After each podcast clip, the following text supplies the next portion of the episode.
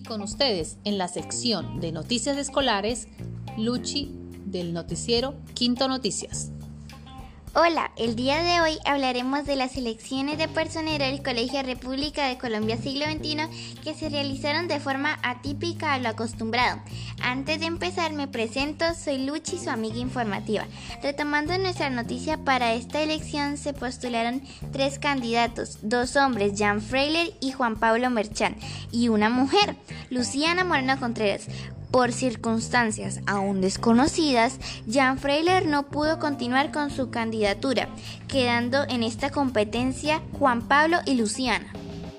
Ellos hicieron sus respectivas campañas a través de la plataforma de Zoom, contando con todos los estudiantes del Colegio República de Colombia siglo XXI, de los más pequeños hasta los más grandes, sus propuestas de candidatura.